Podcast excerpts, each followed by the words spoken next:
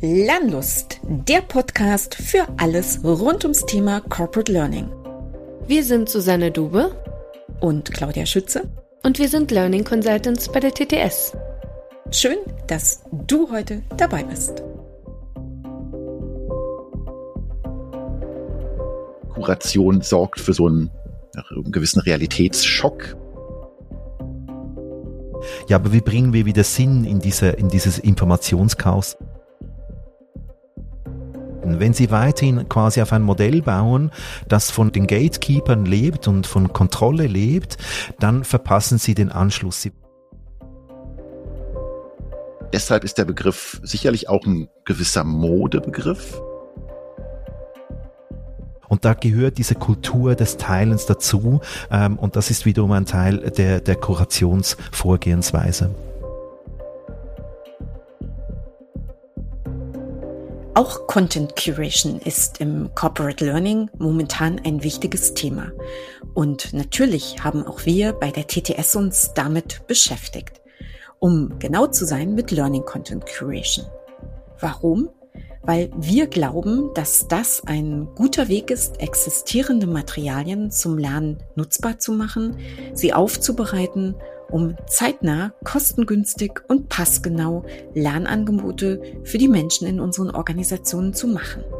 Selbstverständlich wird damit nicht die Produktion von notwendigen Lerninhalten ersetzt, aber wir können nutzen, was da ist, intern wie extern. Und weil das gerade so ein wichtiges Thema ist, habe ich mir in diese Episode die Experten eingeladen, nämlich meine Learning-Kollegen Christian Huber und Johannes Starke, und wir reden gemeinsam darüber, wie wichtig Kuration ist, was ein Kurator braucht, um gut starten und erfolgreich arbeiten zu können, welche Potenziale in Content Curation liegen und auch darüber, welche Fallstricke es dabei zu beachten gilt. Hallo und herzlich willkommen zu einer neuen Episode unseres Landus Podcastes und auch dieses Mal freue ich mich wieder sehr, dass ich zwei Gäste habe. Und zwar Christian Huber, Johannes Starke, meine sehr geschätzten Learning-Kollegen, mit denen ich schon die eine oder andere Episode aufgenommen habe und die ihr sicher schon kennt. Hallo. Herzlich willkommen, ihr zwei. Salut, Claudia. So, heute starten wir mal ein ganz klein bisschen anders. Ihr habt mir was mitgebracht heute und damit fangen wir an. Genau. Und zwar habe ich dir was mitgebracht, ein kleiner Strauß an Möglichkeiten für deinen nächsten Urlaub bei mir im Süden in der Schweiz. Okay. Einerseits super. möchte ich dir, möchte ich dir ans, ans Herz legen. Ähm, ich weiß ja, dass du, dass du äh, Kunstfan bist und äh, da gibt's natürlich viele gute, bekannte Kunsthäuser, Fondation Baylor bei Basel oder mhm. das Zürcher Kunsthaus, das sehr renommiert ist. Aber ich empfehle dir die schmucke kleine Barockstadt Solothurn. Die hat nämlich ein kleines Kunstmuseum, das so in einer Stadtvilla angesiedelt ist und wirklich exquisite, schöne Sammlung von äh, Schweizer, aber auch internationalen KünstlerInnen. Und neben der eben schönen Kunstsammlung dort und dem, dem, dem der Villa, ähm, die etwas hergibt, hat's eben nebendran noch dieses kleine, herzige Städtchen Solothurn, das es auch noch zu entdecken gibt. Das ist der erste Punkt. Der zweite wäre, du fährst ins äh, Wallis, in unsere Sonnenstube und in unsere Weinstube und genießt dort ein schönes Gläschen Wein. Aber noch viel wichtiger, ich meine, man kann ja irgendwie viel empfehlen, ja, geh auf diesen Berg und schau dir diesen See an, aber da ist wirklich eine, eine Spezialität und zwar der größte unterirdische See Europas, der mhm. schiffbar ist. Also in einer Höhle findest du dort bei Saint-Léonard äh, den sogenannten Lac Souterrain, wo du auf ein Schiff kannst und diese 300 Meter in dieser Höhle ähm, entlangfahren kannst und in diesem unterirdischen See dir die Geschichten anhören kannst von irgendwelchen Goldschätzen, die dort liegen und einfach das auf dich wirken lassen kannst. Und was meinst du? Wie tönt das? Also ich finde, das klingt mega attraktiv und ähm, ich hatte, glaube ich, nicht gesagt, dass ich für dieses Jahr noch keine Urlaubsplanung gemacht habe, Christian. also Johannes, Wunderbar. du hast, glaube ich, auch was mitgebracht. Ne? Genau, erstmal danke dir, Christian, für die für die vielen Tipps. Ich weiß, auf wen ich zukommen kann, wenn ich ähm, wenn ich noch ins Detail gehen möchte und wer mein Schweiz-Experte ist. Ähm, genau, ich gehe das Ganze ein bisschen nüchterner an, und zwar ein, ein Beispiel aus dem Arbeitskontext. Ich mhm. beschäftige mich derzeit wieder vermehrt mit Workshops, mit Qualitätskriterien von Workshops, Work, äh, Durchführung von Workshops, dem Stellenwert von Workshops in in Beratungsprozessen. Und ähm, ich hatte da vor einiger Zeit äh, bei, also weil ich äh, ein Angebot schreiben wollte zu einem Workshop und da äh, bestimmte Quellen äh, zitieren wollte, hatte ich ähm, ein kleines Posting in, unserer in unserer internen Community zu verfasst, wo ich meine Gedanken zum Thema gute Workshops verfasst habe. Mhm. Und da kam dann der Christian und hat mir ein Buch empfohlen, und zwar das Buch Workshops moderieren von äh, Mascha Nolte und Stefan Kühl und hat dazu gleich auch noch eine schöne persönliche Zusammenfassung gebracht, äh, was so die für ihn die Kernessenzen des Buches sind. Und dann okay. kam eine andere Kollegin, ist darauf eingestiegen, hat das kommentiert. Mhm. Dann haben wir noch diverse, diverse weitere Quellen, auch von Mascha Nolte, Workshops, wo das Thema Workshop eher aus einer soziologischen Perspektive betrachtet wird. Dann von der Katja Paar Workshops machen, wo sehr, sehr konkrete Methoden und Tipps zur Durchführung mhm. guter Workshops sehr anschaulich gestaltet ähm, versammelt sind. Wir haben dann eine kleine Literaturliste angelegt, haben die kommentiert, haben die erweitert, haben bei uns intern Materialien gefunden, Qualitätskriterien für gutes Lernen. Claudia, da musste ich auch dann direkt an dich denken, weil du ja damals damit mitgewirkt hast, unseren Train Sie Online Moderator, wo man äh, praktische Tools, Workshops online durchzuführen bekommt. Wir haben jetzt ein kleines Toolset angelegt zum Thema Workshops, was lebendig ist, was wirklich gemeinsam entstanden ist. Danke für die Dinge, die ihr mir jetzt mitgebracht habt, für die Intro zu dieser Episode. Und jetzt ist die Frage an euch da draußen, was haben wir hier gerade miteinander gemacht? Ja, das ist genau die gute Frage und ich möchte eigentlich gerne die einfach zurückspiegeln. Was war denn das jetzt für dich, außer dass dir das vielleicht Spaß gemacht hat, das zu hören? Aber wie, wie empfindest du das, was wir jetzt hier dir dargeboten haben? Also, ich finde, dass ihr, egal welches Thema, es waren ja jetzt, es waren ja sehr unterschiedliche Themen, dass ihr mir etwas empfohlen habt, mit dem Fokus, was könnte mich daran ganz besonders interessieren. Weil Christian weiß, dass eins meiner Hobbys zum Beispiel Wein und Kunst und Fotoausstellungen sind, weil darüber habe ich ab und zu auch schon mal erzählt. Das heißt, ähm, die Empfehlung der Schweiz oder eines Besuchsortes, eines potenziellen Besuchsortes in der Schweiz war nicht irgendwas, was ich besuchen konnte, sondern das hatte was mit meinen Interessen zu tun, von denen du wusstest, Christian. Mhm. Und natürlich wertschätze ich das besonders, weil ich weiß, du lebst in der Schweiz. Das heißt, du bist ein Local, du kennst dich aus und du weißt, was genau die Dinge sind, die man da angucken kann. Und was Johannes äh, geteilt hat, genauso, weil natürlich, ja, wir haben uns über gute Trainings, über gute Moderation, über gute Workshops schon das ein oder andere Mal ausgetauscht und haben Gedanken zusammengetragen, wie man eben vielleicht auch solche Qualitätskriterien entwickeln kann, zum Beispiel für gute Workshop-Moderation. Und insofern hatte das wieder was mit mir zu tun. Und ich weiß, dass Johannes sich damit sehr viel beschäftigt hat. Und das jetzt mit mir zu teilen und mir das nochmal als Tipp zu geben und vor allen Dingen ganz viele Quellen zu nennen, Johannes, ähm, war jetzt vielleicht relativ viel, um es nur zu hören. Aber Du hast mir ja konkrete Sachen genannt, die ich mir angucken kann, wenn ich mich damit mehr beschäftigen möchte. Du weißt, wo es liegt. Ich weiß, wo es liegt, absolut, genau. Aber so, das war, also Christian, du hast ja gefragt, was hat das mit mir gemacht? Und das wäre jetzt so mein schneller, mein schnelles Feedback an euch beide.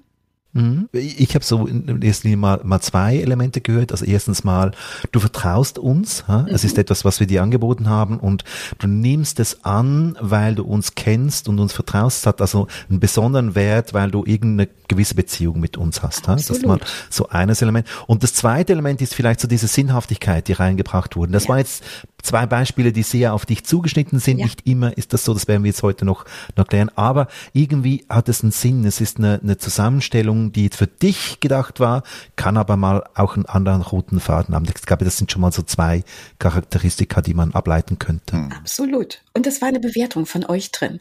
Ihr habt die Information angereichert mit dem, wie ihr dazu steht. Vielen lieben Dank, ihr zwei, für eure Geschenke, die ihr mir mitgebracht habt und die heute einfach eine etwas längere Intro in unserem Podcast waren. Also, worüber reden wir heute?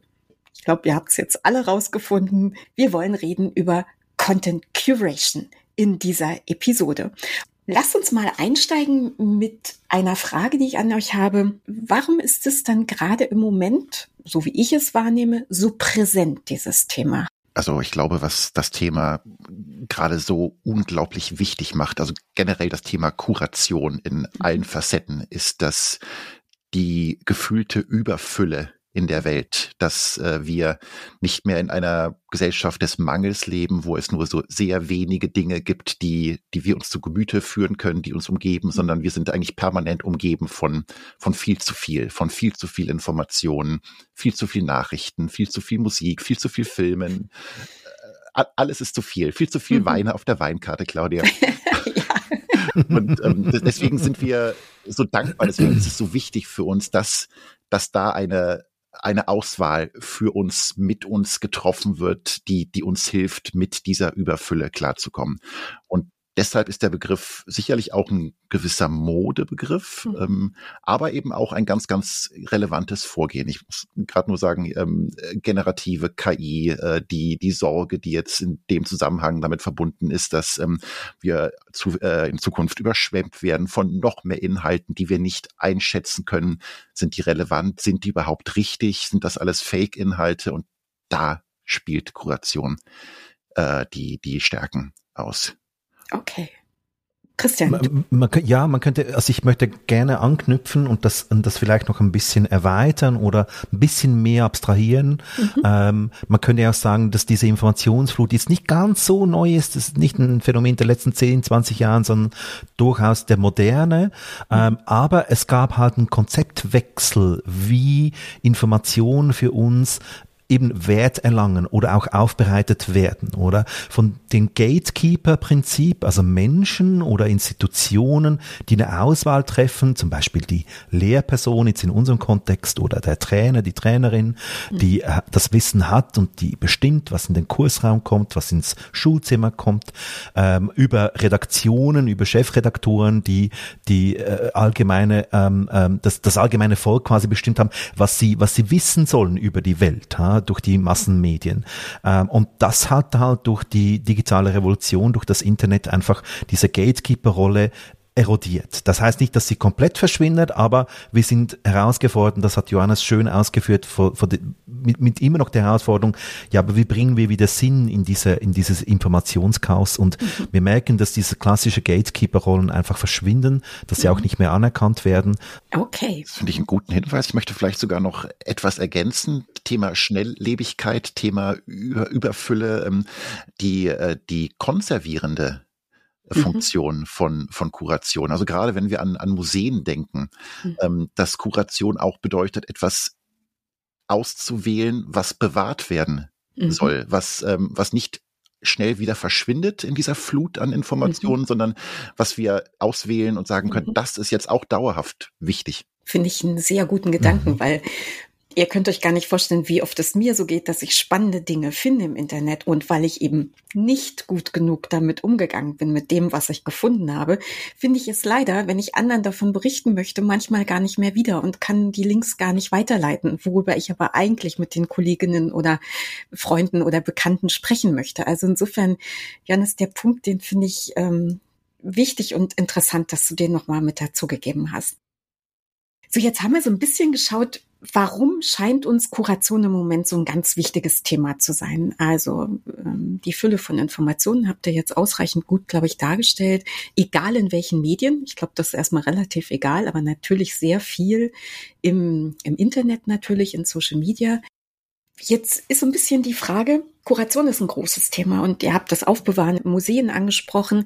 Jetzt sind wir nicht diejenigen, die in Museen Dinge aufbewahren und zur Verfügung stellen für Besucher und Besucherinnen. Aber wir haben hoffentlich Lernende, Besuchende unseres Trainings, unserer Lernangebote, mit denen wir arbeiten und mit denen wir Inhalte teilen möchten, weil wir glauben, dass sie wertvoll sind für die entsprechende Lernaufgabe oder Weiterentwicklungsaufgabe. Und das bringt uns natürlich mit unserer Brille dazu, fokussiert darüber zu sprechen, was ist denn eigentlich Learning Content Curation für euch?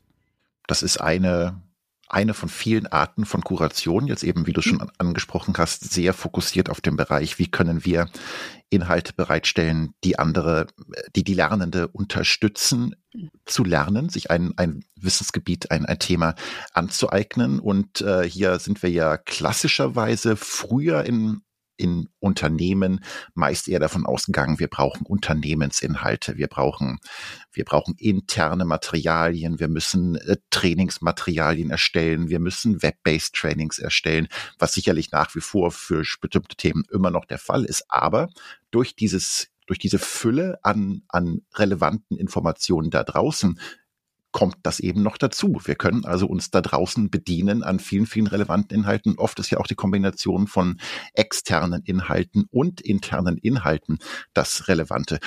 Darüber hinaus gibt es auch jetzt ganz banal gesagt ähm, technische Plattformen, Learning Experience Plattformen zum Beispiel, die erstmal befüllt werden wollen. Also viele unserer Kundinnen haben ja auch einfach den, äh, den Bedarf. Wir haben jetzt eine Möglichkeit, unseren Mitarbeitenden Lernmaterial in welcher Form auch mhm. immer bereitzustellen.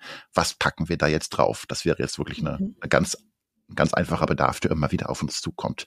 Und hier kommt Learning Content Curation ins Spiel. Was wird ausgewählt an existierendem Material und wie wird es kombiniert, dass es zur, das Lernen unterstützt?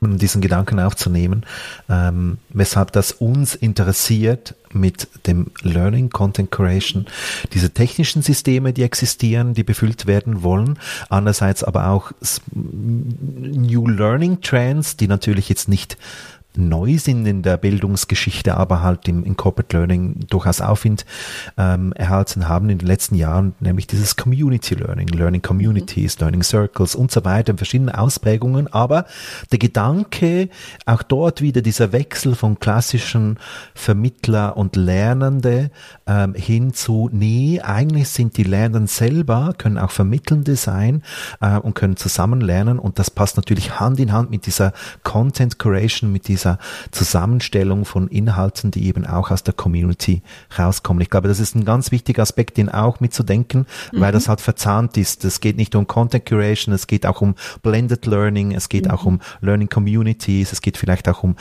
so Konzepte wie agiles Lernen. Mhm. Ähm, müssen wir jetzt nicht alles vertiefen, aber das hängt sicher zusammen mit all diesen, diesen, diesen Wechseln, die eben auch sich im Unternehmen abzeichnen. Johannes, du willst ganz dringend was sagen. Ein ganz, ganz wichtiger Punkt, den du ansprichst, der mir auch bei, bei meinem Einstieg mit den, mit den Workshops äh, wichtig war. Content Curation äh, passiert in den seltensten Fällen alleine.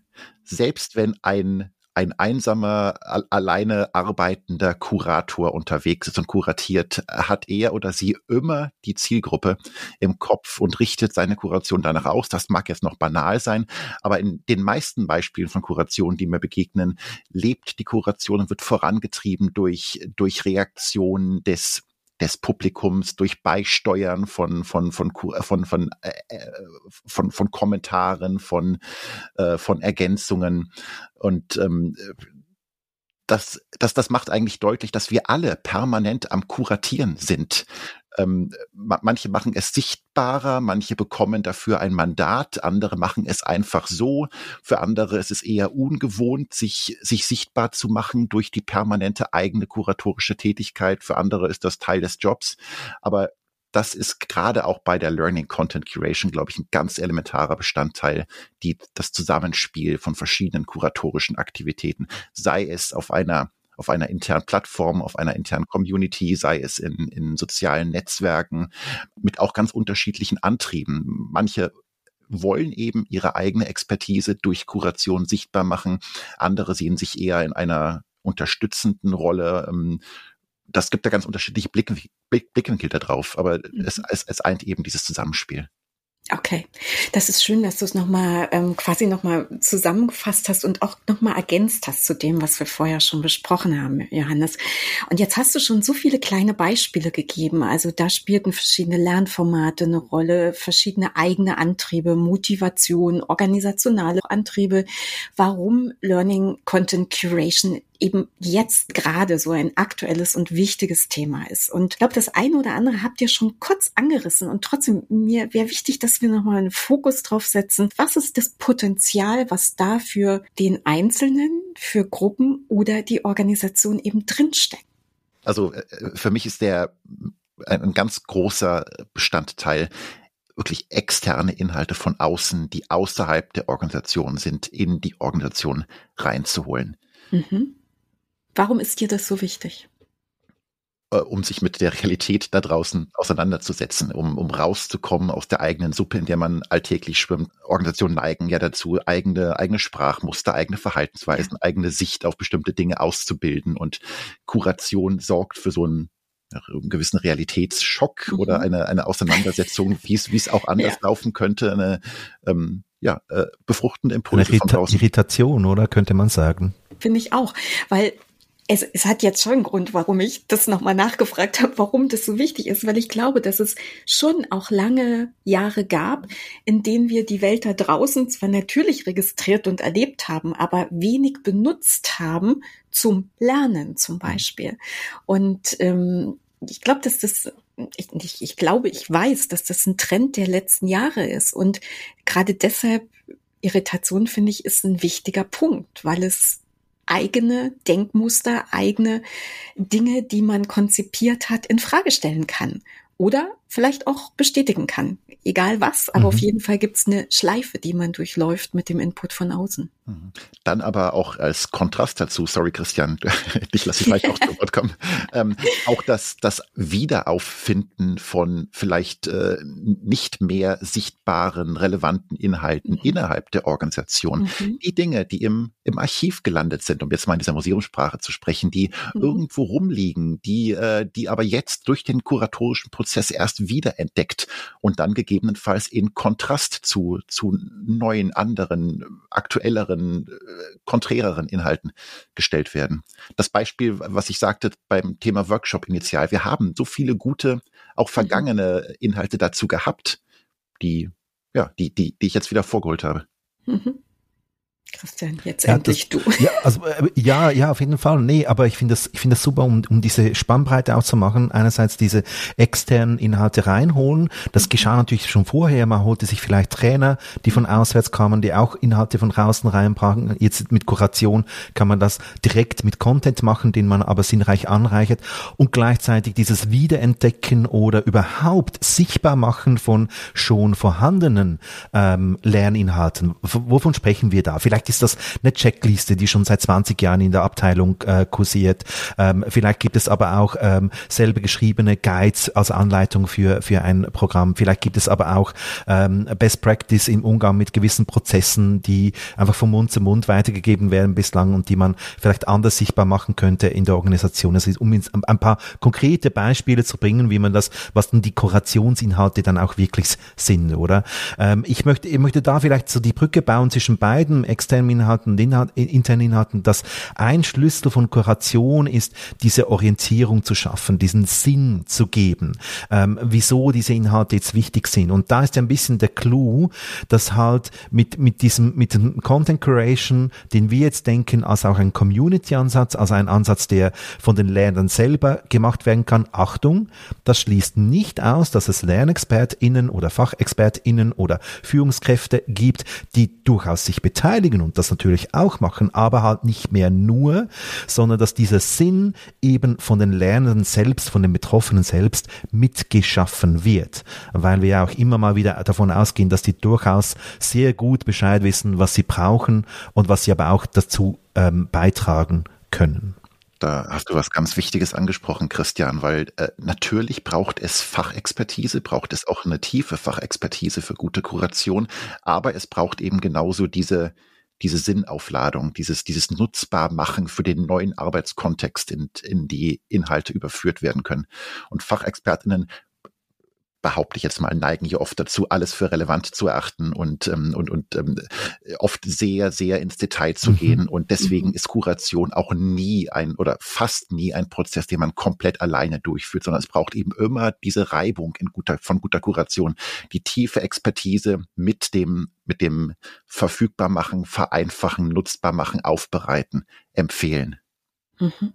Das habt ihr jetzt nochmal sehr, sehr schön zusammengefasst, auch für mich nochmal, was, was eben diese Kuration ausmacht. Jetzt haben wir interne, externe Inhalte erwähnt, die auch, denke ich, gleichberechtigt da stehen. Und wir haben das Aufladen mit Sinnhaftigkeit. Das war auch nochmal, glaube ich, ein sehr, sehr wichtiger Punkt, mhm. Johannes, den du mhm. eben nochmal ergänzt hast. Was gäbe es denn noch zum Thema Potenzial von Kuration? Was ich tatsächlich immer sehr sehr, sehr schön finde, dass äh, die kuratorische Tätigkeit ja auch das Lernen bei den KuratorInnen selbst aktiviert. Also wenn ich, wenn ich eine Kuration erstelle, dann ja. ist das für mich die, äh, die Gelegenheit, ja. äh, zu überprüfen, ist mein Wissen aktuell, welche neuen Quellen gibt es, ähm, müssen Dinge, die vielleicht mal abgelegt wurden oder, oder schon gefunden wurden, aktualisiert werden oder müssen mhm. komplett verworfen werden. Also das, das Lernen ist beim Kuratieren quasi eingebaut. Mhm. Mhm, absolut. Und ähm, jetzt sagt noch mal die Moderatorin des Podcasts was dazu. Ich lerne in dem Podcast wahrscheinlich meistens noch viel mehr als unsere Zuhörerinnen und Zuhörer, weil ich mich nämlich in die Themen einarbeite und mich damit beschäftige. Und insofern, äh, Johannes, dieser Punkt, dass man selber beim Kuratieren lernt, finde ich immens wichtig, den nochmal herausgestellt zu haben ich weiß nicht, ob ich den Bogen jetzt überspanne, aber ähm, du als Podcast-Moderatorin das ist auch eine Form von Kuration, die du ja. hier vornimmst, mhm. weil du, weil du mhm. auf bestimmte Themen fokussierst, bei bestimmten Themen nochmal ins Detail gehst, dir mhm. natürlich GesprächspartnerInnen aussuchst, ähm, äh, Shownotes. Mir Materialien suche, die Materialien ich für die Vorbereitung benutze, ja. manchmal Zitate finde, die ich erwähne, weil ich sie wichtig finde oder einen guten Aufhänger ins Gespräch finde. Also insofern, ja, ich stimme dir total zu. Ich, ich möchte gerne nochmal ähm, auf deine kurze Zusammenfassung von vor ein, zwei Minuten zurückkommen, Claudia, weil du gesagt hast, ja, es geht darum, die Inhalte irgendwie reinzuholen und dann mit Sinn anzureichen. Und das ist eigentlich schon, das sind schon die ersten beiden Schritte oder okay. beiden Teile dieses klassischen Dreiklangs von Kuratieren, mhm. ähm, nämlich quasi das Suchen, Sammeln von mhm. Inhalten irgendwie, dann diese, dieses, dieses Anreichen mit Sinn, ähm, ähm, dieses in Beziehung bringen von verschiedenen Inhalten, darstellen, äh, präsentieren. Und dann, und das ist jetzt noch ein weiteres Potenzial, das eben auch darin steckt, dann gehört noch der letzte Schritt dazu, der dritte, man muss es auch teilen. Es bringt nichts, wenn ich eine schöne Liste zusammenstellen von Dingen, die man in der Schweiz tun kann. Klar, ich kann das auch für mich machen, aber äh, das Wertvolle entsteht erst dann, wenn ich es halt auch teile, jetzt zum Beispiel mit dir. Und das ist dann eben auch das Potenzial in Unternehmen, wo ja dieses ganze Wissensmanagement-Thema schon so lange kursiert und, und ganz ein großer Wunsch ist in, in, in der Unternehmenswelt, ja, wir müssen viel besser dieses Wissen, das schon existiert, hervorholen und zeigen. Und da gehört diese Kultur des Teilens dazu. Ähm. Und das ist wiederum ein Teil der, der Kurationsvorgehensweise. Mhm. Und das ist ja tatsächlich oft ein, ein besonders trickreicher Teil, in, gerade wenn ja. wir äh, vom Kuratieren in Organisationen sprechen. Also auf, auf Social Media Plattformen, da, da finden wir viele Menschen, die bereit sind zu teilen. Mhm. Ähm, in Organisationen da, da ticken die Regeln so ein bisschen anders. Inwiefern, Johannes? Magst du noch mal zwei Sätze mehr dazu sagen? in Organisationen herrschen ja äh, bestimmte Erwartungen. Äh, äh, wer äußert sich wie, wer verhält sich wie, wer darf sich zu was äußern, welche, mhm. welche vorherrschende Meinung ist, gilt als gesetzt. Ähm, da erscheint kuratorische Arbeit für viele Mitarbeitende deutlich anstrengender, mit deutlich mehr Fallstricken, Konfliktfeldern behaftet, als wenn man das zu einem Hobbythema auf seinem, äh, auf, auf, auf LinkedIn oder auf, ähm, ja. oder auf, auf Instagram um da anzuschließen, Janis, das ist ein wichtiger Punkt, den, den sollten wir unbedingt noch vertiefen, ähm, weil meine These wäre da, und da können wir noch kurz noch einmal hier verweilen, beim mhm. Potenzial und bei den Gründen für Unternehmen, das überhaupt zu tun. Meine These wäre, diese Fallstricke existieren, die existieren auch aus, ich sage jetzt mal organisationstheoretisch guten Gründen und müssen vielleicht teilweise auch so bleiben. Ähm, aber eigentlich können es sich Unternehmen heute nicht mehr leisten, solche Fallstricke zumindest zu kultivieren oder aufzubauen weiterhin, sondern müssten dafür sorgen, dass die abgebaut werden. Was das dann bedeutet, können wir nachher anschauen. Ich möchte vielleicht jetzt noch mal kurz den, das, das Augenmerk darauf lenken. Was gibt es denn für Unternehmen, für Argumente dafür, äh, das überhaupt zu tun, eine Kultur der Kuration zu fördern? Mhm. Und äh, ganz ehrlich, Claudia, es ist halt wie so oft, zumindest bei Wirtschaftsunternehmen, schlussendlich spielt halt einfach eine Rolle, was am Schluss in der Kasse landet. Ähm, und ganz hart gesagt äh, sind es halt dann einerseits einfach wirklich auch Kostenersparnisargumente. Mhm. Mit Kuration kann man Inhalte, die schon existiert, wieder brauchen. Man muss nicht extra neue Dinge erstellen, die vielleicht eben schon vorliegen. Ähm, man kann irgendwie Synergieeffekte nutzen, die sowieso schon vorhanden sind. Also ganz handfeste Kosten-Nutzen-Argumente, ähm, ja. die da durchaus eine Rolle spielen.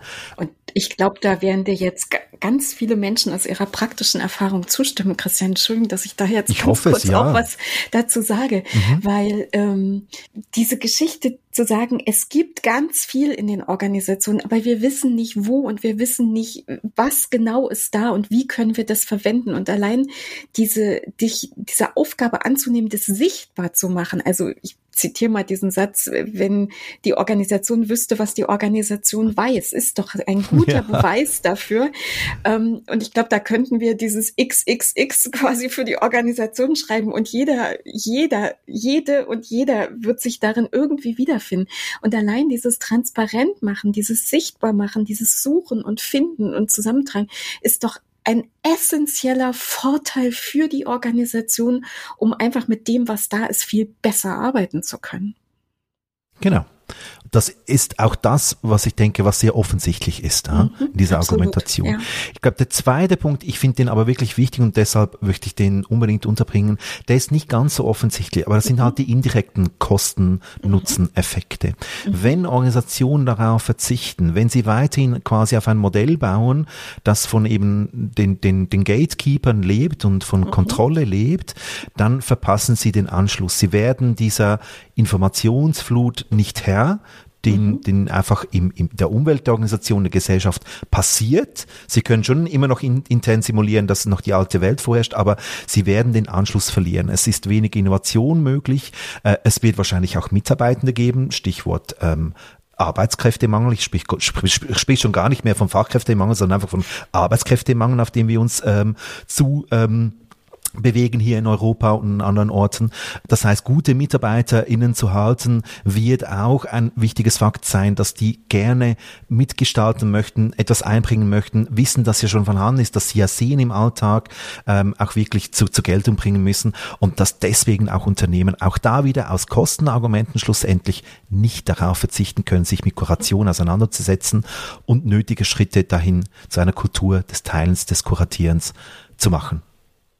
Gut, dass du das nochmal okay. ansprichst, Christian. Also dieses äh, oft, äh, oft, oft äh, besungene Reskilling und Upskilling, was ja so ein äh, sehr wichtiger Begriff aktuell ist, funktioniert nur sehr bedingt durch zentral gesteuerte äh, Top-Down-Initiativen. Da ist ein großer Anteil, ist eben, dass auch neues Wissen von draußen reingebracht wird und eingeordnet wird in, in, in, in das Set an, an verfügbaren mhm. Materialien.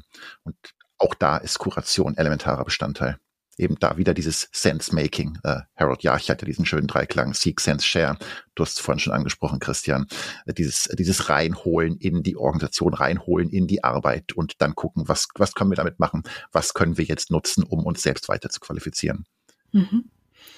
Christian, du bist gestartet damit äh, zu sagen, dir war es ein Anliegen, nochmal über diese wirtschaftlichen Argumente halt einfach aus der Brille auch da nochmal drauf zu schauen. Ich glaube, wir haben jetzt zwei mhm. gehört, aber ich glaube, es gibt wahrscheinlich auch noch mehr Argumente aus wirtschaftlicher Sicht. Magst du oder Johannes, mögt ihr dazu vielleicht nochmal ein bisschen ergänzen? Also ganz, ganz handfeste Gründe natürlich. Ich habe vorhin schon erwähnt, Plattformen werden, werden hingestellt, sind noch mhm. leer, müssen befüllt werden. Die Investition muss auch äh, verargumentiert werden. Wir haben jetzt hier ein tolles neue, äh, tolle neue Learning Experience Plattform und das braucht jetzt erstmal so einen Grundstock an, an Content, auch wenn das jetzt vielleicht ein bisschen mhm. despektierlich klingt, um, äh, um, um den Wert, den diese Plattform hat, äh, sichtbar zu machen, also eine leere Bibliothek. Erlebbar zu machen, äh, vor allem erlebbar zu machen, ja. ja, genau, genau. Und ich meine, da da gibt es dann solche Schnittstellen nach draußen zu LinkedIn Learning, zu Coursera, mhm. zu anderen Bibliotheken, die man da relativ einfach nutzen kann, die dann die Kuration vereinfachen, weil man da ohne große Recherche weiß, da ist ein, ein Stock an Materialien vorhanden, derer ich mich bedienen kann, die ich zusammenstellen mhm. kann. Ähm, genau, aber einfach, dass, dass erstmal schon mal ein Start, äh, Startmaterial drin ist. Ähm, mhm. Dann natürlich der Punkt, Tools, die man braucht, um eigene Inhalte zu erstellen, ist vielleicht von Anfang auch schwierig, wenn man noch keine, noch kein Academy-Team hat. Mhm. Ähm, die ersten Schritte sind einfacher, wenn man existierende Materialien nimmt. Man muss noch nicht investieren in, äh, in Autorensysteme, in, in. Videostudios, in, man muss noch keine, keine Skills aufbauen, um eigene mhm. Inhalte zu erstellen. Das geht alles erstmal sehr, sehr viel schneller voran, wenn man mit der Kuration loslegt. Und auch mhm. hier, wenn man jetzt nicht darauf ähm, Wert legt, wie das bei eigen erstellten Materialien ja oft der Fall ist, dass alles aus einem Guss erscheint, dass alles perfekt mhm. Hochglanz ist, dem Corporate Design entspricht, sondern dass das Nehmen von externen Inhalten quasi als Entschuldigung jetzt in Anführungszeichen ähm, äh, nimmt, äh, dass alles unterschiedlich aussieht. Kann, kommt man auch mhm. einfach schneller voran. Dann kann man auch fehlende Inhalte erstmal mit einer Textbox ergänzen, mit einem, mit einem kurzen Fließtext ergänzen. Mhm. Ähm, genau. Ja, okay. Ich glaube, ich habe wirtschaftliche Argumente gut zusammengetragen. Wir haben gesagt, was ist gut, was fördert, aber Christian, im Vorgespräch haben wir gesagt, wir müssen auch unbedingt noch über was anderes sprechen. Und hm. zwar darüber, woran diese doch eigentlich sehr gut gemeinte Idee von Kuration, von Learning Content Curation vielleicht auch scheitern könnte. Magst du diese Gedanken mit uns nochmal hier gemeinsam besprechen? Gerne.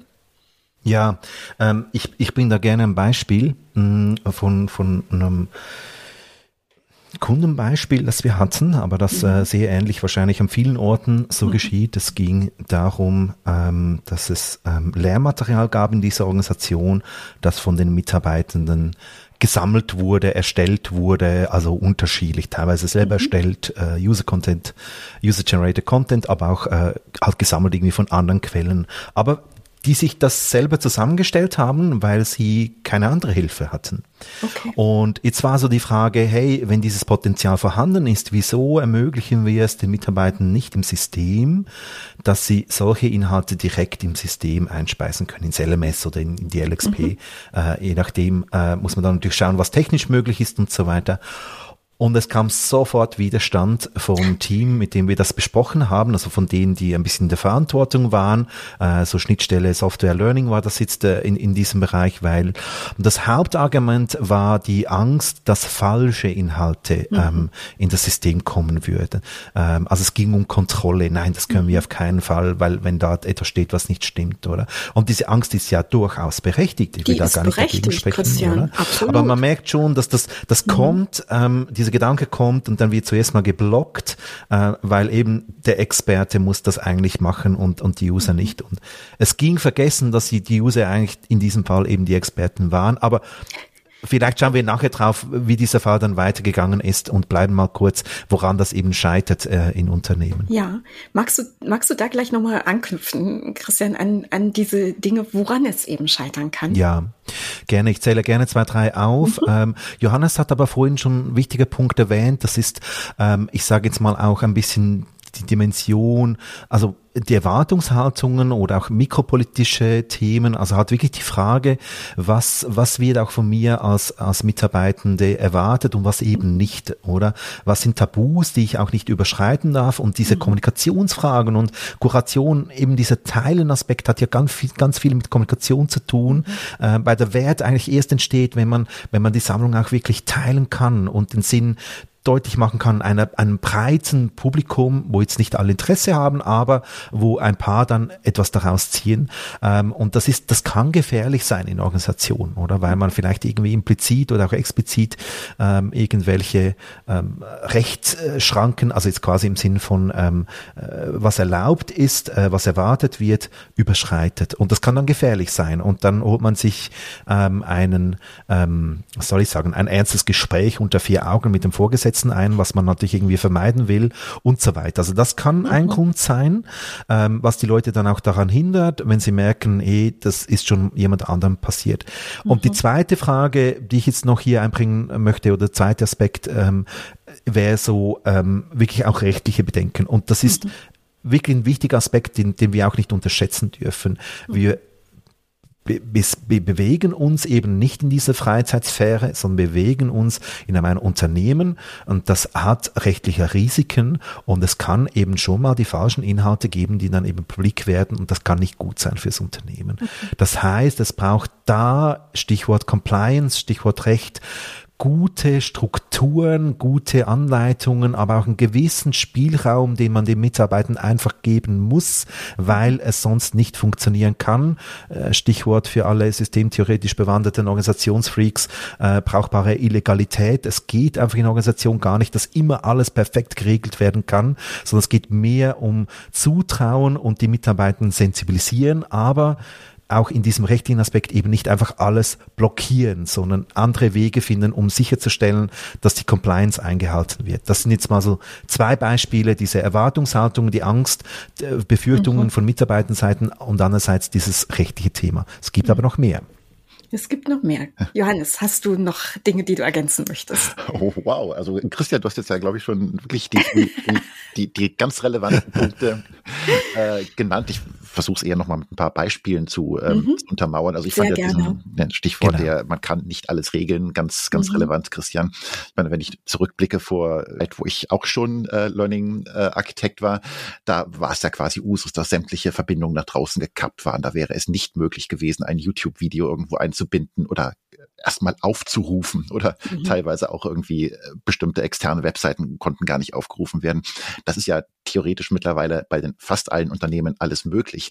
Aber wenn man dann diesen Schritt macht, das Ganze in ein offizielles Lernangebot zu überführen, dann, mhm. ähm, äh, dann gelten auf einmal Dokumentationspflichten. Dann muss erstmal ein, äh, ein, ein Formular ausgefüllt werden äh, mit der Begründung, warum dieses externe. Element jetzt äh, reingeholt werden soll ins LXP und damit allen als offizieller Bestandteil des, des unternehmensweiten Lernens verfügbar gemacht werden soll. Dann haben wir als weitere Hürde äh, das Thema Lizenzen. Welche Lizenzen mhm. sind verfügbar? Ich hatte vorhin schon erwähnt, viele, äh, viele Unternehmen bedienen sich dann externer Bibliotheken. Mhm. Sind die denn unternehmensweit gleich verfügbar. Wir haben, mhm. äh, haben Kunden, die, da können die Mitarbeitenden selbst auswählen, äh, welche Lizenz sie für welche Bibliothek bekommen wollen, aber dann sind äh, bestimmte Zugänge eben bei bestimmten Bereichen, bestimmten Teams nicht verfügbar. Dann mhm. bricht äh, die ganze Sammlung auf einmal in sich zusammen. Weiteres Beispiel, äh, Christian, du hast schon erwähnt, darf ich so etwas teilen im Unternehmen? Wie sieht's mhm. aus, wenn ich Inhalte von, ähm, von, von Mitbewerbern zum Beispiel mhm. reinhole. Äh, wann mache ich das? Zu welcher Uhrzeit? Ähm, glaubt dann jemand von mir, ich bin die ganze Zeit nur im Internet unterwegs und arbeite nicht mehr? Äh, all diese Punkte habe ich alle schon erlebt, diese Befürchtung. Ja, ich, äh, mhm. ich sollte jetzt nichts, ich, ich sammle zwar tagsüber, aber ich poste es dann erst abends nach Feierabend oder nein, bloß nicht nach einer bestimmten Uhrzeit, wenn ich noch, also das, ich glaube, wir kennen, wir kennen diese, diese Probleme ja. alle, die ganz unterschiedlich auftreten. Mhm. Aber es ist schön, dass du es nochmal mit ein paar Beispielen illustriert hast. Und Christian, um dein Beispiel zu nehmen, das uns ja so ein bisschen genau in die Denke gebracht hat, was sind denn Hindernisse, um gute Kuration mhm. von Inhalten oder gute, das ist schon eine Bewertung, um überhaupt Content zu kuratieren und was anzubieten für die mhm. Organisation. Jetzt können wir ja dein Beispiel nochmal ganz schön nehmen und sagen, okay, und wie würde ich es denn gut machen in diesem Beispiel, was du uns gegeben hast? Also wie könnte man die Story so spinnen, zu sagen, okay, und so kann gute Content Curation ähm, starten? Wie fängt man sie überhaupt an? Und vielleicht magst du mal dein Beispiel nehmen und da ein bisschen einsteigen. Ja, gerne. Ähm, der Punkt ist ein bisschen, dass es vielleicht auch um einen Perspektivenwechsel geht, mhm. weil diese Angst, die Kontrolle zu verlieren, ähm, die suggeriert, dass man jetzt die Kontrolle hätte. Und das ist halt nicht der Fall. Man hat zwar die Kontrolle über das Sichtbare, hm? so eben, was ist wirklich im LMS drin, ähm, was wird offiziell im internen Newsletter kommuniziert und so weiter, wenn man solche Systeme hat, die sehr geschlossen sind, wo nur ausgewählte Stellen und, und nach festgelegten Prozessen Kommunikation im Unternehmen möglich ist und, und, und Kuration, respektive das Teilen ist ja ein Teil von Kommunikation, lernorientierte Kommunikation. Ähm, aber das ist halt eine Illusion, weil, und das ist in diesem Beispiel genau der Fall, diese Inhalte existierten ja schon. Die mhm. wurden schon seit Jahren herumgereicht, einfach quasi nicht sichtbar im Unternehmen, sondern in der Abteilung, von Arbeitsplatz zu Arbeitsplatz, äh, von der Kollegin zum Kollegen äh, mhm. und so weiter. Die waren schon da, die wurden gebraucht. Und ein Vorteil von, von dieser Kultur des Teilens zu etablieren, kann ein für ein Unternehmen auch sein, eben genau herauszufinden, welche Inhalte kursieren, die aber nicht mhm. ganz optimal sind für die Unternehmen, oder?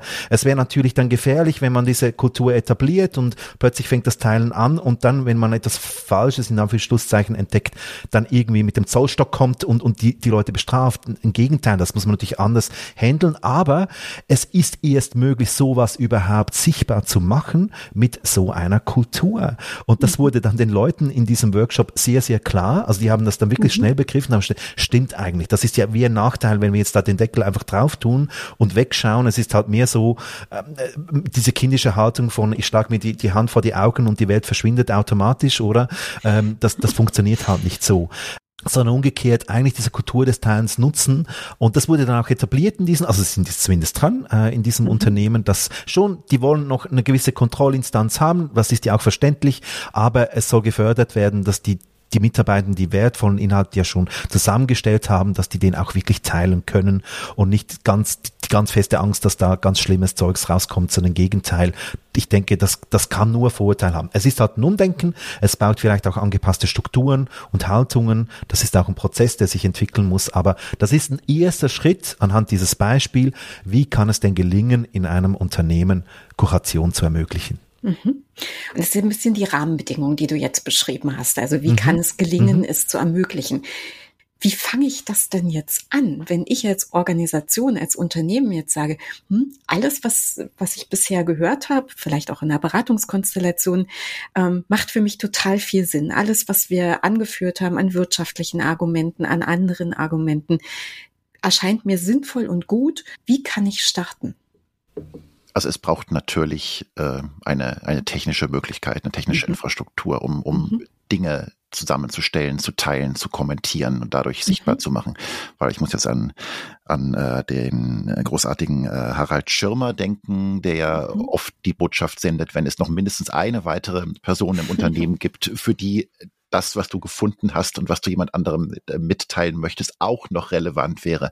Mach mhm. es öffentlich, nutz dazu Kanäle wie die üblichen Microsoft Viva Engage oder Teams oder wie, auch immer sie alle heißen, die, die intern dann ja verfügbar sind und ähm, das spart auch einfach Ressourcen. Dann, dann, dann mhm. baut sich da ganz automatisch eine, eine Datenbank des Wissens auf. Das mhm auch hier ist es immer ein bisschen schwierig. Kuration ist, äh, ist nicht alles. Also es braucht schon mhm. einen gewissen kuratorischen Akt.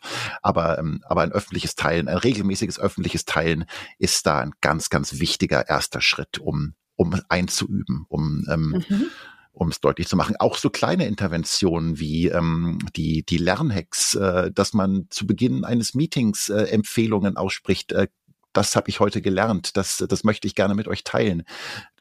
All das zahlt darauf ein, dass man in diesen Modus kommt, äh, sichtbarer mhm. zu werden und, und, und Fundstücke zu teilen und eben auch mit mhm. Sinn für das Team anzureichen.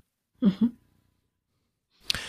Ich denke auch, also es gibt diese Möglichkeiten dieser, dieser kleinen Schritte und die mhm. sind halt auch empfehlenswert, weil sie nicht so aufwendig sind, aber man hat ja als Unternehmen interne Kommunikationsmittel. Ich nehme jetzt mal nochmal dieses Beispiel von diesem, sagen wir mal, Newsletter, der einmal im Monat an die, an die Kollegen äh, verschickt werden und da könnte man ja auch nur so, so eine Rubrik auftun, wo wirklich halt die internen Kommunikation, Learning-Experten auch auf die Suche gehen nach guten Beispielen von Wissen, das geteilt werden kann und dann kann man schon mal so Schritte machen im Sinne von, ah, wow, die zeigt etwas da und das wird gebracht und, äh, und, und, und, und das wird sichtbar und wird wertgeschätzt, weil der CEO nimmt dann Bezug im nächsten, nächsten Quartalsmeeting, dass er das also super findet, dass wir jetzt das machen. Also sind so, sind so kleine ineinandergreifende Schritte, die sicher möglich sind. Mhm ich möchte aber trotzdem auch noch eine Lanze brechen dafür, dass es eben nicht nur reicht, darüber zu sprechen, ähm, zu ermutigen, zu sagen, äh, mach doch nur, ich will das jetzt, weil das sind so auf dieser Kommunikationsschiene immer Appelle, das ist schön, ja. aber wir wissen, manchmal stehen halt Strukturen im Weg und, und manchmal, wenn man es wirklich vielleicht fördern will, müsste man auch überlegen, ja, welche Anreize können wir auch setzen mhm. oder welche Anreize, das nicht zu tun, können wir auch aus dem Weg räumen für die Mitarbeiter. Mhm. Weil wenn die Mitarbeiter im Alltagsgeschäft völlig untergehen und der Anreiz hat ist, ich muss irgendwie auf bestimmte Stunden kommen, um mein Jahresziel zu erreichen und so weiter, ja, dann ist es auch nicht verwunderlich, dass sie keine Zeit jetzt in Kuration stecken oder die wenigsten zumindest, oder? Also müsste es halt dort vielleicht Möglichkeiten geben, dass Vorgesetzte die Möglichkeit haben, jetzt auf, auf also wirklich offiziell von oben Rückendeckung und sogar das Ziel vorgeben, du musst schauen, dass du deinen Mitarbeitern ähm, Freiraum schaffst, dass sie das ermöglichen, dass äh, die, die wollen, das ist ein bisschen sehr allgemein formuliert, oder? Aber dass die ein, zwei Kurationsmöglichkeiten im Jahr ähm, erlangen können im Schnitt in deinem Team, das kann ja dann anders verteilt werden. Mhm. Und dass wirklich das auch eingefordert wird von, den, von dem Vorgesetzten und der Vorgesetzte auch mal sagen kann, nee, dieses Projekt kann jetzt auch einen Tag warten, kümmere dich doch jetzt unbedingt auf diese Aufbereitung der aktuellen Software-Updates, weil du hast da das Wissen und das könntest du jetzt teilen, bring das doch bitte in die Runde, oder? Mhm. Und wenn diese Rückendeckung da ist, dann das ist ganz, ganz wichtig, damit das wirklich geschieht. Das sind Ermöglichungsfaktoren, die du ganz schön beschrieben ja. hast, ähm, Christian. Wenn wir jetzt aber trotzdem noch mal ein bisschen ins praktische Tun gucken, wie genau mache ich es denn jetzt, damit ich loslegen kann mit Kuration? Wenn ich das bisher in meinem, in meiner Organisation oder in, in meinem Team oder in meiner Einheit so noch nicht praktiziere. Die Ermöglichungsfaktoren super, super, super wichtig, aber es braucht auch was ganz Praktisches, damit ich starten kann damit. Das, das macht eigentlich deutlich, wenn man jetzt, wenn, wenn ich jetzt versuche, über diese konkreten praktischen Tipps mhm. nachzudenken, macht für mich wieder deutlich, wie unglaublich groß das Feld der Kuration mhm. ist und wie, wie stark unterschiedlich man da dran gehen kann. Wir mhm. erinnern uns vielleicht an den Beginn der Corona-Pandemie, wo alle Welt plötzlich ins Kuratieren verfallen ist, sich, ähm, sich wichtige Tipps, wie man jetzt hier mit Online-Tools die Zusammenarbeit weiter organisiert, zusammenzusammeln, wie in Schulen äh, Padlets erstellt worden sind mit, mit, den, mit den Hausaufgaben, was alles zu mhm. erledigen ist. Auch das sind alles kuratorische Akte und das, das macht deutlich. Also es gibt ähm, dieses, dieses Zusammensammeln, einfach zu einem bestimmten Thema wild Dinge zusammentragen, übersichtlich zu machen, zugreifbar zu machen. Es gibt eine, eine eher redaktionell unterstützte Art der, der Aufbereitung, die, die heute, Newsletter habt ihr zum Beispiel erwähnt, die, die dieser Woche relevanten Themen, äh, die andere auch, äh, auch äh, für andere hilfreich sein könnten. Es mhm. gibt eben die klassische Lernpfaderstellung, auf die wir mhm. schon zur Genüge eingegangen sind und, und, und. Es gibt technische Arten, Dinge, große Mengen an Daten verfügbar zu machen, aufzubereiten. Es gibt äh, Arten von Kuration, die eher technisch unterstützt werden. Es gibt welche, die eher von der Individualität des, äh, des der, der Kuration, der menschlichen mhm. Kuration leben. Äh, das, das macht einfach die unglaubliche Vielfalt deutlich, wie man daran gehen kann. Ich mhm. finde, um sich über diese Vielfalt im Klaren zu werden und, und dass, dass wir uns erstmal klar machen sollten, welchem Ziel soll die mhm. Kuration dienen die Übersicht von, von Robin Good zum Beispiel ziemlich gut, der einfach mal mhm. zusammengesammelt hat, ganz, ganz viele verschiedene Arten von, ähm, von Kuration. Ich empfehle einfach, wir sollten das auch in den Show Notes verlinken. Ähm, okay die, äh, also ich, ich glaube, ich brauche jetzt nicht über alle, ich weiß nicht, wie viele Kategorien er hat, nein, äh, nein. Äh, durch, durchzugehen. Also er hat auf jeden Fall, er ist, äh, er hat ein großes Manual und auch sehr, sehr viele Tools zusammengesammelt. Er hat auch tatsächlich solche, solche Boards, auf denen Kurationstools mhm. Hunderte wahrscheinlich zusammengetragen sind. Und auch hier könnte man mhm. fragen, okay, müssten wir es jetzt eindampfen, um das Ganze ein bisschen, bisschen brauchbarer zu machen. Also sollten wir in Show Notes verlinken und auch ähm, äh, den, den LernOS-Leitfaden zum Thema Kuration, ja. der ist auch, glaube ich, ein ganz gutes Tool. Ja, glaube ich äh, auch. Unter maßgeblicher, glaube ich, Mitwirkung von dem Stefan Diepolder, der auch ein guter mhm. Ansprechpartner ist, der wirklich eine große Stimme beim Thema Kuration ist. Ähm, Und da finden sich sehr, sehr viele gute Übungen, um die eigene mhm. Kuration einzuüben. Hier muss ich aber auch sagen, der Lern- S-Leitfaden, den sehe ich eher aus dem Perspektive, ich bin ja. jemand, der, der meine Expertise nach draußen äh, zeigen möchte, also zum Beispiel in sozialen mhm. Netzwerken eben, wie gesagt, das ist eine Form von Kuration für die unternehmensinterne Kuration mhm. gelten oft noch mal ein bisschen andere Logiken. Ich bin jetzt ein bisschen ausgewichen deiner Frage nach. nach Bist konkret. du absolut. Und ich frage mich die ganze Zeit, wie ich darauf reagiere. ähm, okay, entschuldige bitte. Ich, ich, ich, ich komme zurück. Aber wenn du merkst, du bist ausgewichen, dann weißt du noch, was meine Frage war. Also Johannes, dann. Ja, Christian, du hebst den Finger. Magst du, magst du loslegen? Also ich will einfach einen ganz konkreten Vorschlag machen für mhm. den Hörenden, die Hörende. Ähm, wie, wie, wie kommt man jetzt ins Kuratieren rein? Ja. Und das sind ja, nehmen wir dieses Schema mit diesen drei Schritten. Es ist irgendwie dieses Sammeln von Informationen, es ist das Anreichen mit Sinn und dann das Teilen. Also würde ich mir halt einfach mal Gedanken machen, was sind jetzt, nehmen wir den Unternehmenskontext, was sind an einem Arbeitsplatz in meiner Arbeitstätigkeit zwei, drei wichtige Tipps, Erkenntnisse, Tools, Artikel, das kann dann sehr breit sein, was auch immer thematisch mhm. passt, die, die, die für mich wertvoll sind in meiner Arbeit. Und wo ich das Gefühl hätte, vielleicht kann ja jemand anders davon profitieren, weil er sie davon noch nie was gehört hat, auch von etwas.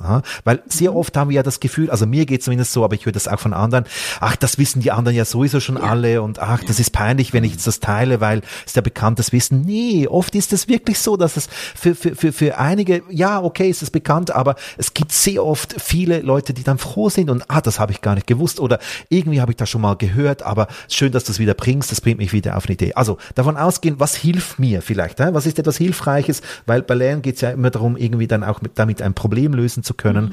Also das irgendwie zu sammeln. Zwei, drei Dinge, keine Ahnung, Produktivitätstools, jetzt nehmen wir mal dieses mhm. Beispiel, oder? Womit arbeite ich? Ja, Kalender, ich mache das so und ich habe eine To-Do-Liste mit diesem Programm und dann meine Notizen mache ich in OneNote. Völlig basic, aber nutzen halt nicht alle so, kennen nicht alle Kniffs. Der zweite Punkt ist dieses Anreichen mit Sinn, was ich eigentlich schon machen, wenn ich darüber nachdenke, was macht es für mich aus, was habe ich da vorhanden. Also vielleicht schreibe ich einen kurzen Text darüber, vielleicht überlege ich mir das einfach, für wen könnte es überhaupt Sinn machen. Ja, und dann das Teilen. Und das ist natürlich dann der große Schritt, die große Herausforderung, sage ich jetzt mal, also zumindest vermeintlich.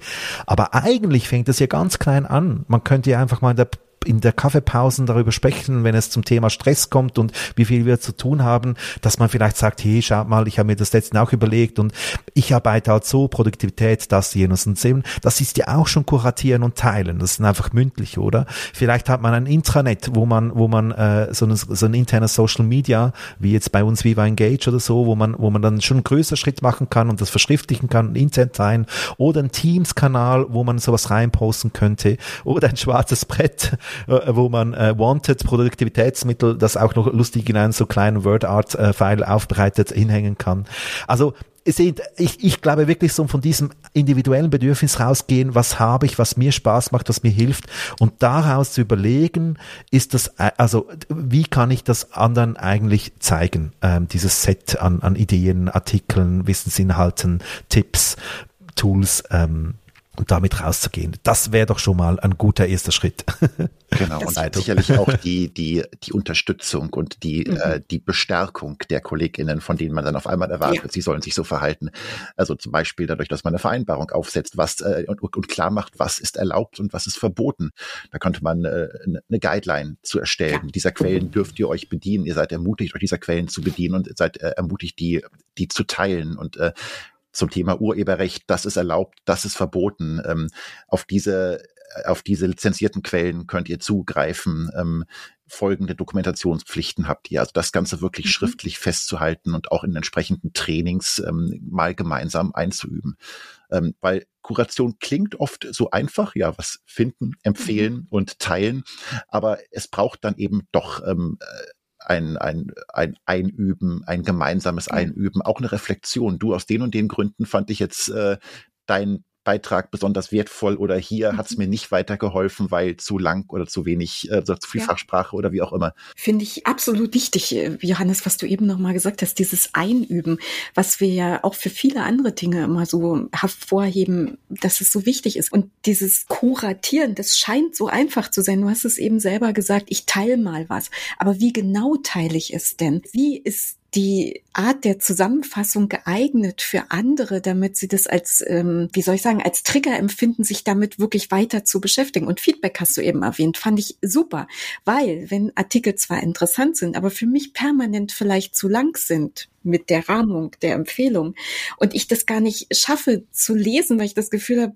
oder gar nicht lesen möchte, weil ich das Gefühl habe, es ist ja schon der Artikel, der hier in Länge dargeboten wird, dann ist es ja ein Feedback für diejenigen, die sich damit beschäftigt haben und diesen Inhalt angeboten haben, um es mehr auf die Zielgruppe zuzuschneiden. Und das finde ich super wichtig. Also dieses Austauschen, dieses Üben, dieses Feedback geben und dafür ehrlich gesagt auch einen Rahmen zu setzen. Ich glaube nicht, dass das so normal ist, dass es diese Rahmen in Organisationen und Unternehmen gibt. Und ich fände es sehr wichtig, solche Rahmen zu schaffen und die Menschen äh, was an die Hand zu geben, dass sie sicherer werden, das auf eine Art und Weise zu tun, die den Nerv der Zielgruppe trifft. Mir fällt jetzt gerade noch ein relevanter Punkt ein, den wir, glaube ich, noch nicht erwähnt haben, mhm. auch klar zu machen, das ist ein Angebot, was wir hier ja, schaffen. Absolut. Ihr seid nicht verpflichtet. Mhm. Wenn der Chef jetzt jeden Tag an 300 Seiten PDF äh, bereitstellt, ihr müsst das nicht lesen.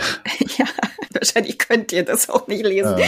300 Seiten, aber dafür mhm. braucht's Kuration. Also insofern, das ja. ist ja das, worüber wir hier die ganze Zeit reden. Christian. Ich, ja, gerne. Ich möchte diesen Gemeinschaftsgedanken nochmal aufnehmen. Ähm, mhm. Mein Beispiel, das Sie gebracht haben, ist ja sehr vom Individuum ausgegangen, weil, weil halt sehr oft dieser, dieser erste Schritt, was zu tun, ähm, halt ja wirklich dann einfach auch an einer Person mal hängt. Ähm, sehr oft sind die Strukturen noch nicht vorhanden, sondern Leute fangen dann halt mal an und wie kann man jetzt halt anfangen? Aber immer wieder betont auch von Johannes, und das ist wirklich wichtig, Kuration ist halt ein Gemeinschaftsprojekt. Mhm. Es ist nichts, was eine einzelne Person macht. Du hast das jetzt wieder aufgebracht mit diesem Feedback-Gedanken, eine Kuration lebt, eine Sammlung, also wir können wirklich da ins Kunstmuseum gehen. Das wird ja auch, die wird ständig überarbeitet, mal wieder Dinge anders ausgestellt, in einen anderen Kontext gerückt und so weiter. Die BesucherInnen geben Feedback, teilweise werden Ausstellungen so gemacht, dass so Besucher interagieren mit Kunst und sie die die sich dadurch verändert. Entschuldigung, ich, ich baue jetzt gleich wieder die Brücke zum Learning Content, aber mhm. Content, aber es ist da ja sehr, sehr ähnlich. Und da ist auch wieder mit den modernen technischen Medien, also Mitteln, die wir haben, ist das ja dann eben auch sehr einfach möglich. Das heißt, man hätte vielleicht eine Sammlung in einem Lernpfad oder verschiedene Lernpfade und wenn die User das brauchen und diese Lernpfade bewerten oder Feedbacks ähm, dargeben, dann findet eben auch wieder eine Kuration statt von schon kuratierten Inhalten, indem das für neue User ein Jahr später dann, die sich gar nicht mehr orientieren irgendwie an der ganzen Schwelle, sondern schon anhand dieser dieser Feedbacks oder den Sternebewertungen schon wieder eine Vorauswahl, eine Validierung kriegen, wo sie wieder aufbauen können. Also man sieht so dieses zirkuläre, dieser mhm. Community-Gedanke auch hier wieder sehr, sehr schön drin, verknüpft mit den technischen Möglichkeiten, die vorhanden sind. Es ist jetzt zwar kein konkreter Tipp, was braucht es, aber ich will einfach nochmal zeigen, dass das eben dann doch auch dazu gehört, um, um Kuration zu ermöglichen, dieses Gemeinschaftsarbeiten. Johannes will genau, anschließen. Genau, und äh, weil du den, den Punkt des Zirkulären erwähnt hast, mhm. was, glaube ich, oft vergessen wird, wenn wir innerhalb einer Organisation kuratieren und, wie gesagt, mhm. von draußen Dinge reinholen. Wie schön wäre es, wenn wir auch etwas zurückgeben an die Community, wenn wir nicht immer nur Dinge reinholen in ja. die Organisation, ja. sondern das, das gebietet die Fairness, der Anstand, glaube ich, dass wir, äh, dass wir diesen Kreislauf am Leben erhalten, wenn wir mhm. Dinge wieder rausgeben. Das muss nicht äh, komplett alles sein, das ist völlig klar, es gibt betriebsinterner, aber wenn wir ähm, wenn wir offene Veranstaltungen machen, wenn wir Artikel veröffentlichen, äh, wenn wir äh, uns in, in, in Barcamps, in Communities engagieren, um etwas zurückzugeben, damit ja. dieser Kreislauf am Leben ja. bleibt. Und das ist ja ein Statement, Johannes, was ich von dir schon kenne, weil es immer mal wieder Kontexte gibt, mhm. in denen du das platzierst. Und ich glaube aber auch, das hat auch was eben mit dem eingeübten Verhalten zu tun. Wenn ich es lerne, in meiner eigenen Organisation Inhalte anzubieten, zu bewerten, mit dem Feedback umzugehen, um sie mehr auf die Zielgruppe zuzuschneiden, dann habe ich ein Verhalten eingeübt, was dann relativ leicht ist, in den anderen Kontext zu übertragen, nämlich auf den des externen Anbietens von Inhalten.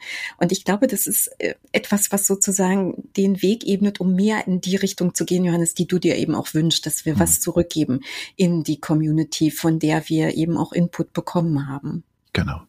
Dann würde ich mal sagen, wir haben dieses Thema Content Curation bestimmt nicht zur Tiefe und zur Erschöpfung behandelt, aber wir haben relativ viel Aspekte betrachtet daraus und hoffen, dass wir mit dem, was wir bisher gesprochen, besprochen haben, euch ein paar gute Anregungen gegeben haben, was Gründe sind, warum man sich in Organisationen mit Content Curation beschäftigen sollte, was förderliche Faktoren sind, was aber vielleicht auch hinderliche Faktoren sind, was man tun kann, um Menschen zu befähigen oder ermutigen, vielleicht erstmal ermutigen und dann befähigen, diesen Schritt eben auch aktiv zu gehen und dass es ein Gemeinschaftswerk ist, haben wir jetzt, glaube ich, oft genug unterstrichen.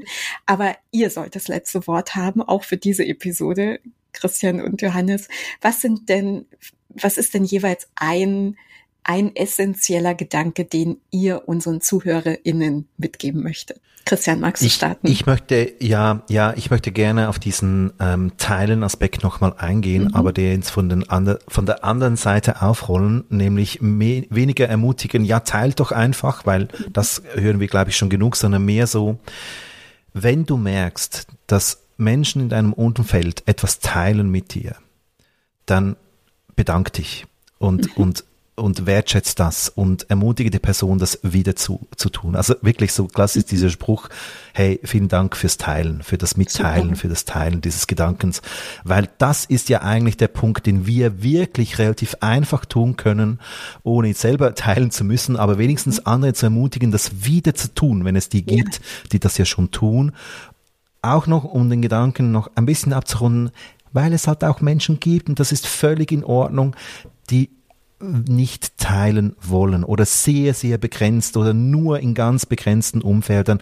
Und das finde ich absolut in Ordnung. Nicht, je, nicht jeder Mann, jede Frau muss das können und müssen. Aber wir können alle uns bedanken bei all jenen, die teilen und das zurückmelden, dadurch diese Wertschätzung fördern. Sehr schön. Danke an dich. Ich möchte eigentlich nur einen Satz zu dem, was Christian gesagt hat, hinzufügen. Äh, Kuratieren ist Beziehungsarbeit, hat etwas mit Vertrauen und Zutrauen zu tun. Sehr schön. Ich glaube, den mhm. lassen wir ein bisschen wirken, den Satz. Ihr zwei, ich danke euch sehr, dass ihr euch die Zeit genommen habt, über dieses im Moment sehr aktuelle und sehr, sehr wichtige Thema mit mir zu sprechen und die Arbeit, die ihr in dieses Thema gesteckt habt, ein bisschen einer größeren Öffentlichkeit anzubieten, nämlich mit diesem Podcast. Und ja, was haben wir gelernt? Kuration hat was mit Feedback und mit Diskussionen und mit Schleifen und mit äh, gemeinsamer Arbeit zu tun. Also insofern unsere Einladung wie immer an euch. Gebt uns Feedback, geht in den Austausch mit Christian, mit Johannes und ähm, teilt, was ihr zum Thema Content Curation denkt, Learning Content Curation denkt und wir freuen uns auf den Austausch mit euch. Danke, dass ihr dabei wart. Danke, dass ihr zugehört habt in dieser Episode und wir freuen uns. Bis zum nächsten Mal. Danke, Christian. Danke, Johannes. Danke euch beiden. Danke auch. Ciao. Also, tschüss. Danke an euch. Ach, übrigens, habt ihr uns eigentlich schon abonniert? Das geht überall da, wo ihr eure Podcasts am liebsten hört. Wir, die Hosts des Podcasts Susanne und Claudia, wir sind natürlich auf LinkedIn, auf Twitter oder auch auf Mastodon erreichbar. Und wenn ihr lieber mit unserem Podcast selber interagiert, das geht auf Mastodon direkt. Und natürlich könnt ihr uns euer Feedback, eure Anregungen, euer Lob und eure Verbesserungsvorschläge auch direkt auf Podigy schreiben. Also, wir hören uns in der nächsten Landlust.